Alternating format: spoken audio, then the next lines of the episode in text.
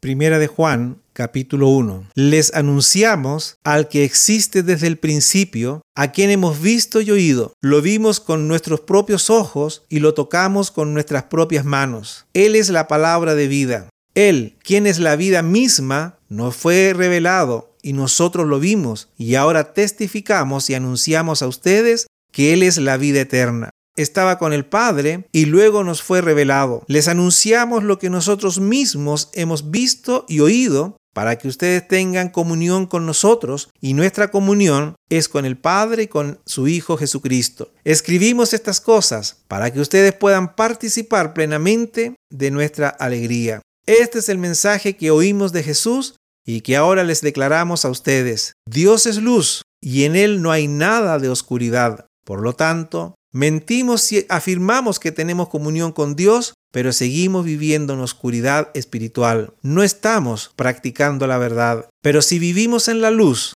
así como Dios está en la luz, entonces tenemos comunión unos con otros y la sangre de Jesús, su Hijo, nos limpia de todo pecado. Si afirmamos que no tenemos pecado, lo único que hacemos es engañarnos a nosotros mismos y no vivimos en la verdad. Pero si confesamos nuestros pecados a Dios, él es fiel y justo para perdonarnos nuestros pecados y limpiarnos de toda maldad. Si afirmamos que no hemos pecado, llamamos a Dios mentiroso y demostramos que no hay lugar para su palabra en nuestro corazón.